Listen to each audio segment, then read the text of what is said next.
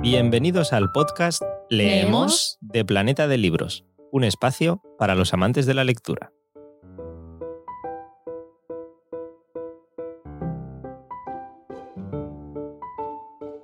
Muy buenas tardes a todos, soy Eduardo Martín, una de las voces que participan en Leemos, el podcast de Planeta de Libros, y en esta ocasión, en un nuevo episodio especial, os traemos la conversación, la entrevista que celebraron en el pasado San Jordi barra del Libro Susana Santa Olaya con Carlos Arguiñano. O sea, un cocinero todoterreno que también es además un auténtico éxito editorial gracias a esos libros maravillosos de, de recetas y como no podía ser de otra manera, hablaron de una de sus últimas eh, novedades, en esta ocasión, Cocina Día a Día un libro de los de disfrutar, ya no solo leyéndolo, porque aprendes un montón, sino cuando aplicas todo lo que te está contando, ¿no? Más de mil recetas, 365 menús para las cuatro estaciones del año. O sea, ahí queda eso. La entrevista con Carlos Arguiñano de Susana Santaolalla en Leemos, el podcast de Planeta de Libros.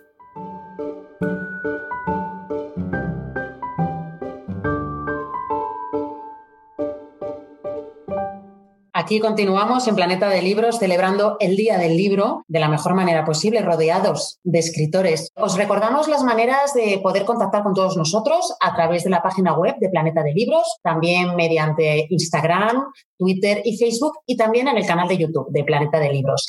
Eh, soy Susana Santaolalla, periodista de Radio Nacional, directora y presentadora de Libros de Arena y ahora vamos a la cocina y vamos a oler y a sentir la comida, el buen hacer de Carlos Arguiñano. Bienvenido a Planeta de Libros, a tu casa y gracias por estar con nosotros, Carlos. Muy buenas a todos. Aquí estoy en mi casa, sentadito, esperándoos. Bueno, pregunta, pregunta obligada, Carlos, que se lo estamos haciendo a todos nuestros invitados. Creo que es muy importante esta pregunta. ¿Cómo estás? Estoy muy bien y toda la familia estamos muy bien. Yo tengo una familia muy grande, que me junté con Luis y ya me estoy, ahora somos 27 y estamos todos bien. Y seré una de las familias, de las grandes familias que hay en España en este momento, porque siete hijos y once nietos, y lo que más, lo más complicado que tengo es aprenderme el nombre de los nietos. Y ahora les ponen, nombres de ríos y de cosas raras.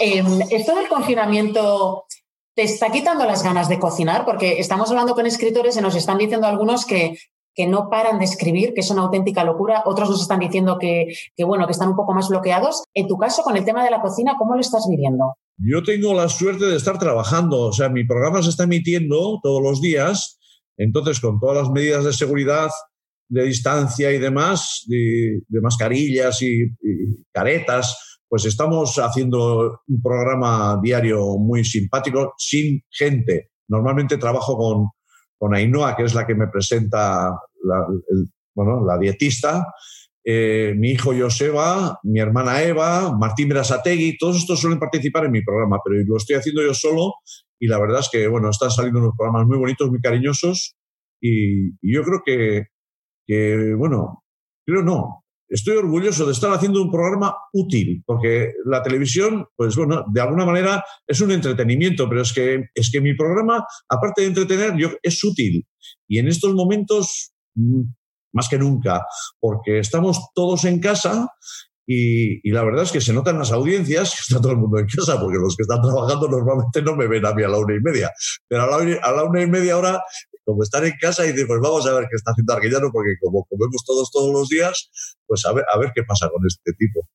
Eh, también se lo estoy preguntando a otros invitados. ¿Crees que todo lo que estamos viviendo nos va, nos va a cambiar? ¿Vamos a ser, no sé si decir mejores personas, pero por lo menos vamos a, saber valorar un poco más eh, un buen plato de cocido o, o, una buena sobremesa con la familia? No me cabe la menor duda. Eh, de momento, yo creo que vamos a ser menos prepotentes. O sea, porque hemos. Eh, los últimos años, no sé, parece que estábamos todos muy prepotentes, muy poco humildes eh, y a la vez muy frágiles. Aquí se nos hemos dado cuenta todos de que es igual la altura y la fortaleza que tengas.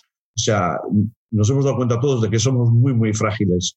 el estar como estamos 40 días todos en casa, me da la sensación, yo ya tengo los hijos ya mayorcitos, pero me da la sensación de que todos los que tengan niños, yo siempre he dicho que los, los padres son los ídolos de los niños.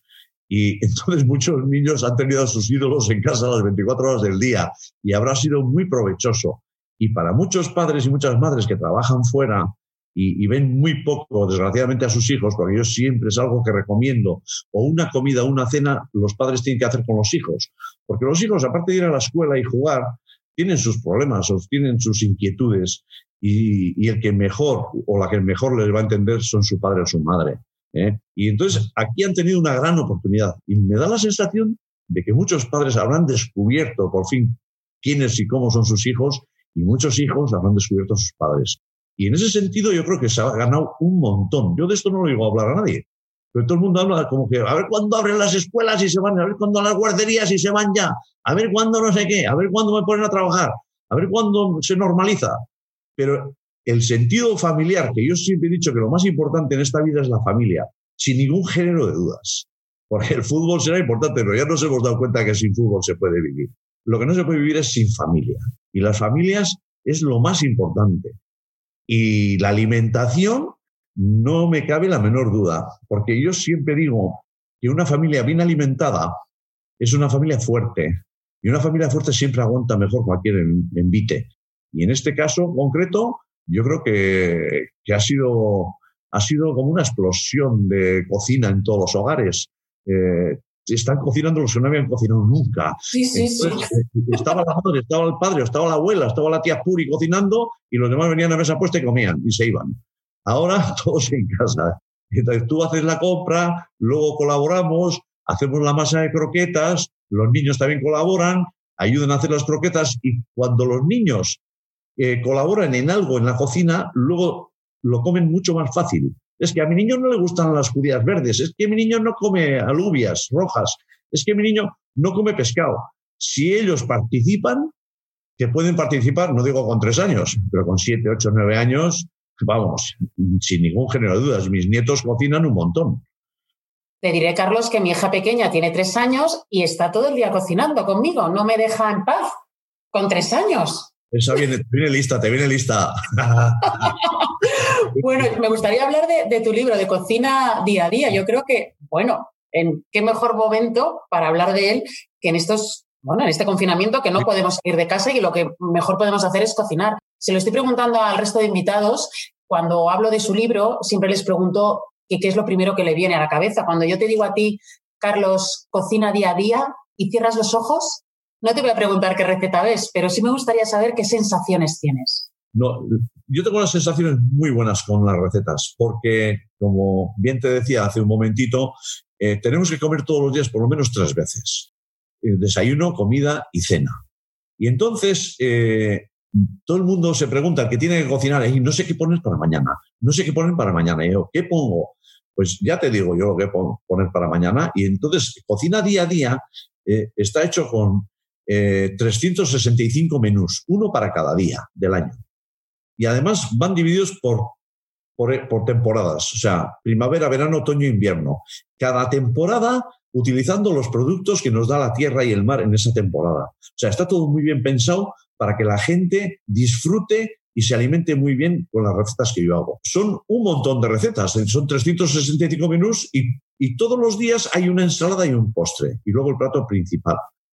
¿Por qué ensalada? Porque todos los días hay que comer algo de verdura cruda. ¿eh? Cualquier tipo de, lechuga, escarola, ¿eh? Cosas crudas es muy interesante comer. No es que lo diga yo, lo dice nuestra dietista. ¿eh? Y entonces desde hace cuatro o cinco años, todos los días hago mi plato principal en televisión y luego pongo una ensaladita distinta que es una maravilla la infinidad de ensaladas que se pueden hacer de una forma muy sencilla, con ingredientes muy sencillos porque si, si de algo yo creo que destaca mi programa y mi forma de hacer cocina en televisión, es que hago cocina doméstica. Hago cocina que todo el mundo, cuando en, este libro que, hemos sacado, que por cierto ha sido número uno en ventas durante mucho tiempo, eh, tú te fijas en la receta de, pues para mañana, la que tengo preparada para mañana, y te das cuenta que, los ingredientes que, yo te marco en esa receta son ingredientes que los vas a encontrar a cinco minutos de tu casa. En, el primer, la primera tiendita que hay abierta vas a encontrar los ingredientes que yo te digo. Mira, yo no tengo niños, pero tengo un perro aquí que me está Lo estoy viendo, lo estoy viendo. Hay uno que es un pesado. Sí, usted también debe estar enamorado de Arguellano. Me está dando en el rato como empujándome todo el rato. Cállate. Bueno, ahora ya tú. Vale. Bueno, pues decía, ¿no? Que este libro eh, tiene, yo creo que tiene esa virtud, que tú echas una ojeada a este libro y te lo pongo muy fácil para qué es lo que tienes que poner para mañana. Y que los ingredientes que yo te pongo ahí los vas a encontrar en un boleo. O sea, no tienes que llamarle a tu cuñada de Zaragoza para que te mande no sé qué tipo de verdura. No, no. Los ingredientes que yo utilizo son ingredientes de, de, cada día, o sea, sin ningún problema. Eh, mira, comer bien no es comer ni mucho ni caro. Comer bien es comer variado. Y cuanto más variado comas, mejor alimentado estás. Este mensaje lo doy una y mil veces. ¿eh? Y hay que comer un poquito de todo y mucho de nada. Esas son las claves para tener una buena alimentación. Y aconsejo a la gente que vaya al mercado. En este momento no está fácil, no está fácil, pero que en el momento que podáis ir al mercado de una forma natural, que vayáis al mercado, que vais a descubrir un mundo de luz y color, sabor, y que luego eh, lo que en el mercado eh, está a mejor precio, normalmente suele ser productos de temporada. Porque si ahora eh, tú lo que quieres es, pues pronto van a las cerezas, los guisantes, las alcachofas, los espárragos frescos, eso es lo que está ahora en el mercado y está a muy buen precio. Cuando estás fuera de temporada y quieres conseguir algún, algún producto, siempre está más caro y es más difícil de conseguir y mucho más caro. Y otro consejo que quiero dar a todo el mundo, eh, cocinar en casa, que ahora la gente igual no cocina, bueno, ahora sí está cocinando, pero, pero porque tienen otras prioridades, como ir a la peluquería, ir al gimnasio, ir a, no sé, al spinning, ir a pa' aquí, para allá, todo el mundo va para, algún lado. Y lo de, lo de preparar la comida queda como en segundo orden. Mm. Ojito, Que la salud, la salud es lo primero. Y que cuando cocinas en casa, es el doble de rico y a mitad de precio que cualquier cosa que quieras comprar. Por cierto, son más de 50 años cocinando, Carlos, más de 6.500 recetas, creo, preparadas en televisión. ¿No te cansas? ¿No te cansas nunca de cocinar? Em, ¿No tienes algún día de debilidad en el que no te apetece cortar una cebolla? Pues sí, hay días que estás. Yo, yo, por ejemplo, no sé, enfermo, llevo muchísimos años que no me pongo enfermo, ni tengo fiebre, ni cosas de esas. Pero sí hay días que estás igual un poco, pues sobre todo cuando oyes muchas o sigues muchas noticias. Yo estos días estoy aconsejando a la gente que no, oye, no, no sigáis las noticias, o sea, con, a las 7, 7 y media, 8 de la mañana, en 10 minutos ya has oído el taquito del día. O sea, luego no puedes estar 25 veces o 35 veces oyendo las mismas cosas porque te termina cansando la cabeza. Hay días de esos que, me pongo un poco tristón pensando en la gente que lo está pasando muy mal. Y, la verdad es que te, te pones un poco desganado. Pero, en definitiva, al final hay que comer. Y entonces, a mí me cuesta muy poco. Eh, me cuesta, me cuesta muy poco hacer una verdura, unos puerros con patatas y una zanahoria. Es que yo suelo decir, cuatro puerros, una patata y dos zanahorias, las lavas, las cortas, las pones en medio litro de agua y en la olla express en tres minutos está cocinado. Tres minutos. Un santo plato, que eso comen igual los domingos en el cielo, si hay cielo. Si hay, tengo dudas de que haya cielo. Pero bueno, si hay cielo, los domingos lo mismo comen. Unos puerros con patatas. Tres minutos en la olla. Luego lo sacas, le echas un aceite de oliva virgen extra por encima, una cucharadita, pizca de sal, y eso es mano de santo. No sé, es que no es, no es complicado, que la gente no se complique la cabeza pensando que, es, que es difícil cocinar. Cocinar es muy fácil a poco que le pongas interés. Es como, pues, como aprender a andar en vídeo o nada. Eh, pregunta obligada, Carlos, ¿crees que la cocina está siendo un bastón fundamental en estos días de confinamiento? ¿Crees que, que muchas personas se apoyan en ella para no tener esos pensamientos negativos? Yo creo que sí, yo creo que está entreteniendo a muchísima gente la cocina, pero a muchísima gente. Y yo, de hecho, además les pico, porque hago cosas y les mando WhatsApps, les mando fotos de lo que he hecho y se les entra la rabia. Pues lo voy a hacer yo. Yo hago un bacalao al pilpil y un pilpil y digo, joder, yo, yo ahí untaría el pan ahora mismo. Yo, y hago unas almóndigas con una salsa doradita, brillante. Y es que lo que hago yo lo puede hacer todo el mundo, es lo que yo digo. Bueno, bueno, Carlos, todo el mundo. Que sí, que te digo que sí, te digo que sí, es que. Y se lo he demostrado a mucha gente y luego la gente me lo comenta. Oye, Carlos, el otro día hice una cosa que no había hecho nunca y quedé como Dios. Y yo, bueno, pues ese ya va a repetir, ese ya va a repetir.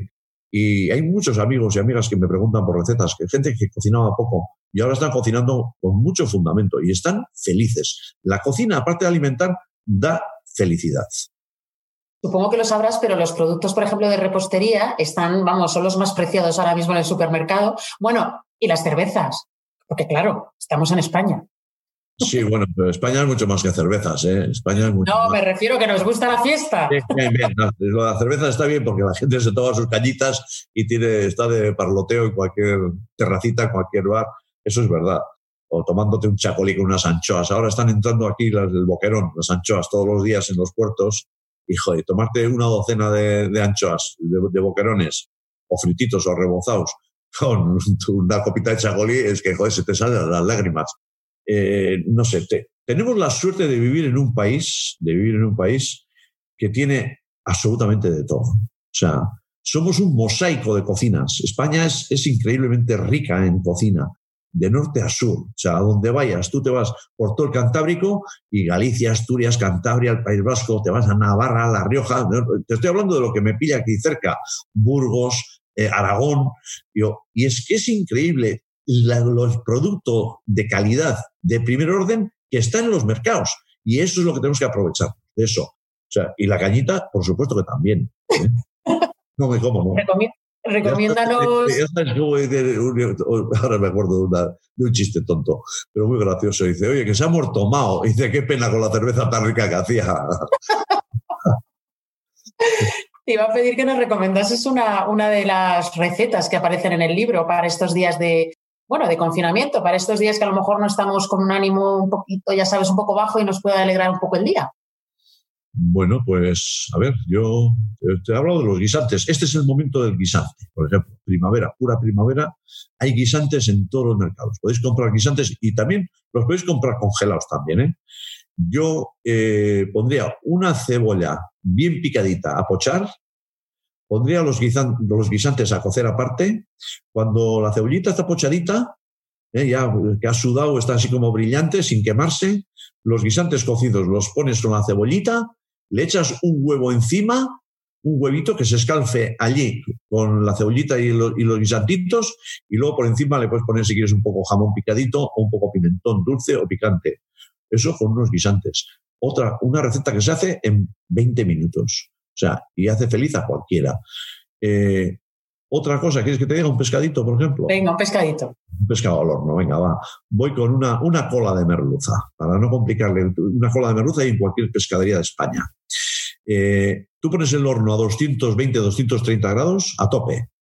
La cola de merluza abierta como si fuera un libro, nunca mejor dicho, como un libro.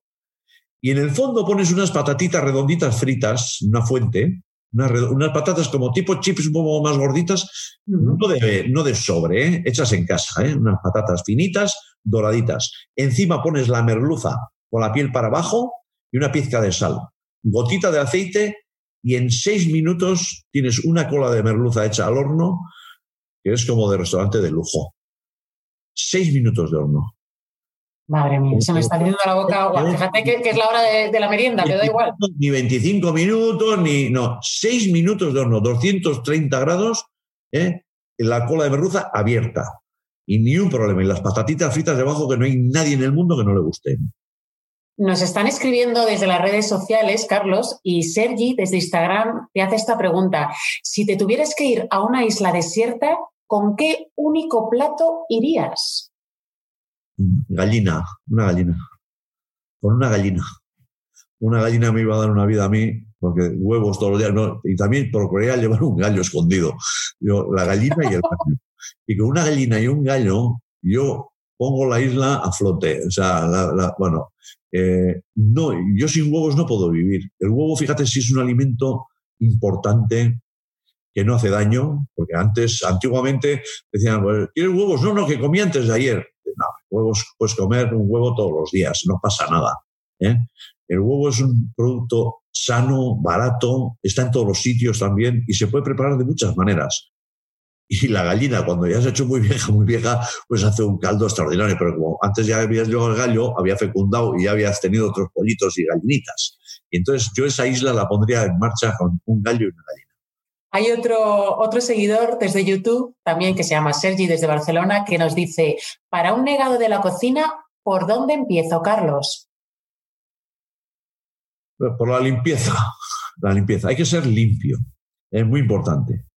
Y luego ser valiente a la hora de ir a comprar. Ir a comprar y cuando donde vayas a la frutería, a la pescadería, a la carnicería, a la charcutería, preguntar a la persona que esté allí atendiéndote, sea Manolo, sea Felisa o sea Agustín, eh, la duda que tengas, preguntársela. Tú vas a una pescadería y le preguntas a la pescatera, ¿qué pescado me recomiendas? Quiero hacer al horno, quiero hacer en salsa o quiero hacer frito o rebozado.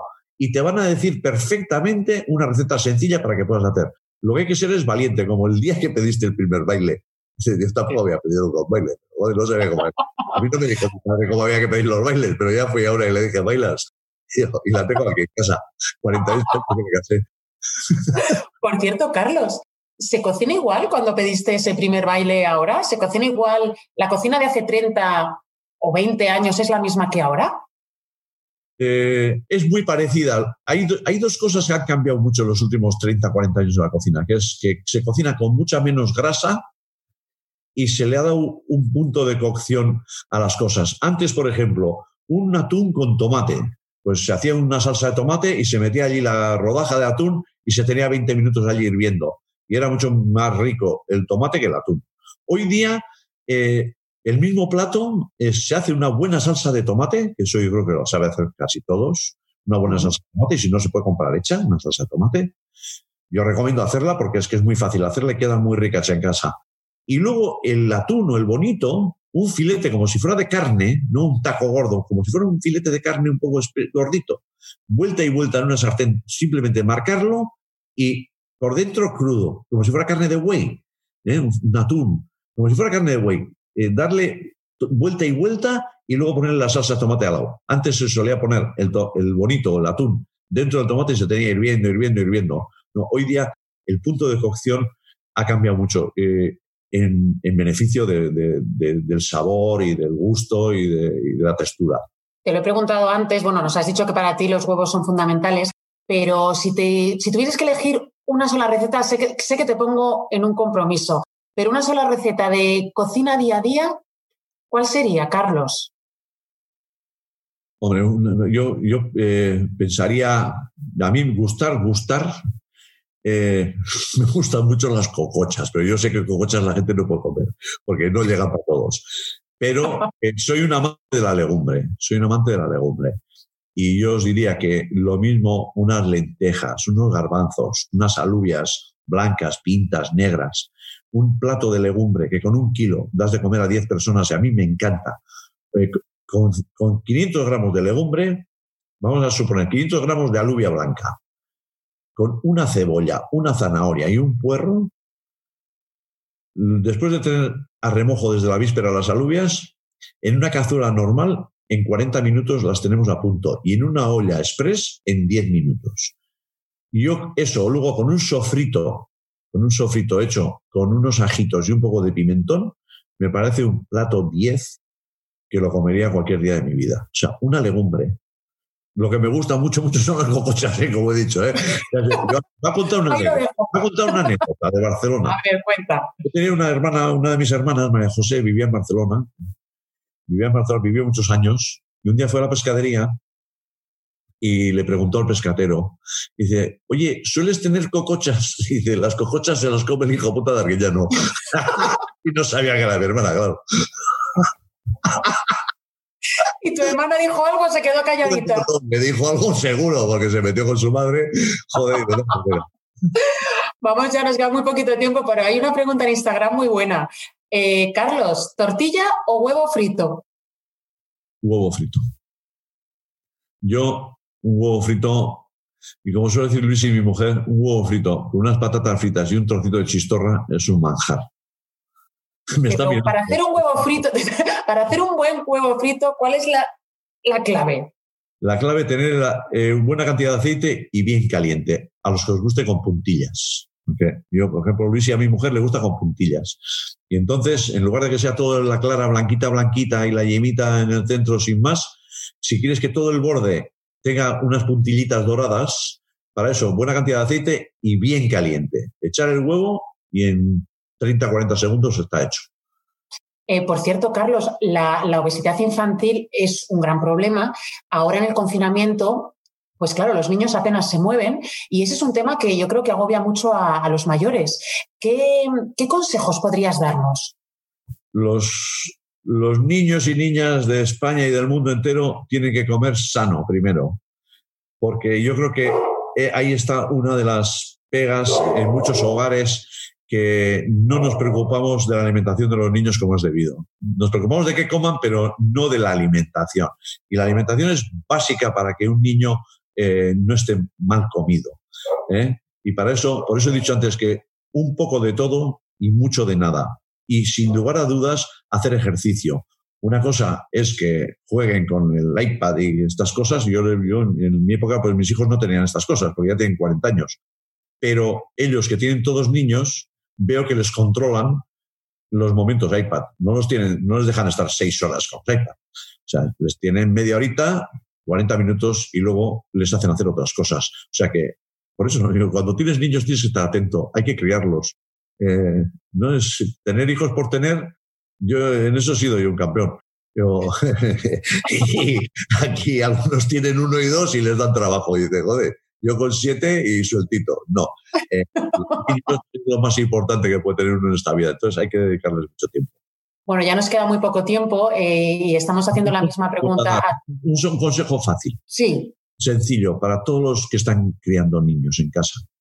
No se puede ir a la farmacia a comprar una crema de guisantes, una crema de zanahoria a la farmacia hay que ir cuando tienes fiebre, porque si vas a darle de comer a tus niños una crema de guisantes de un bote, igual que está hecho una crema de, de, zanahoria en Alemania, no, en Düsseldorf, han hecho la crema, te la mandan en un tarro y tú compras aquello. Y si tardas mucho menos en hacerla que ir a comprarla. O sea, si se tardan, o sea, se cuece cinco minutos unas zanahorias, una patatita, le das el turmis y le das el puntito de aceite y sal. Bueno, ese consejo lo quería dar. Muy buen consejo. Eh, ya para terminar, Carlos, ¿con qué te gustaría que se quedasen los lectores que lean, que lean Cocina día a día? ¿Con qué sensación cuando hayan leído o incluso hayan hecho la última receta, cierren el libro y piensen en ti y en cómo les has, les has enseñado a cocinar? Pues yo, yo creo que yo creo que se queden con el mensaje de que, de que las cosas que, le, que hace Arguiñano para que aprendan, eh, que son muy útiles que les va a venir muy bien, que les va a dar salud y felicidad. En esta vida eh, no hay nada mejor que la salud y luego ser feliz y reírse de uno mismo. Me parece muy importante. Yo creo que ese es uno de tus grandes ingredientes, la risa. Sin duda, yo todos los días, es que si no me río es que, joder, es que la vida es sin reírse, joder, es que es muy complicada. Y hay algunos que tienen, son unos sosos. Pues no podría. Nos vamos a quedar con, tu risa. Carlos Arguiñano y Cocina Día a Día, publicado por Planeta. Gracias. ¡Oh, qué rosa más bonita! en este día de San Jordi. Aquí la rosita. Y, esta está recién arrancadita aquí de, delante de casa, que tengo un montón de rosales.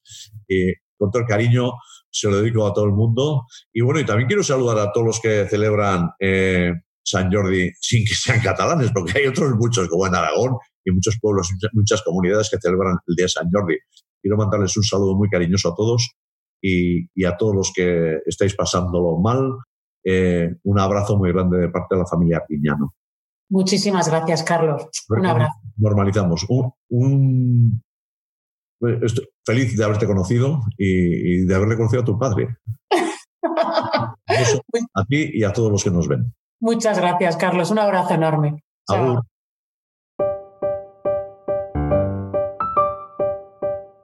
Ya sabes que si te ha gustado, recuerda suscribirte al podcast en tu plataforma preferida y también puedes compartir el capítulo con amigos, familiares y cualquiera que creas que puede estar interesado. Por supuesto, ayudarnos a expandir la pasión por la lectura a todos los rincones. Puedes seguirnos y charlar con nosotros en las redes sociales de Planeta de Libros y además no dudes en dejarnos tus sugerencias y recomendaciones para que nosotros podamos mejorar también en los próximos episodios. Así que sin más, gracias por escucharnos y hasta la próxima.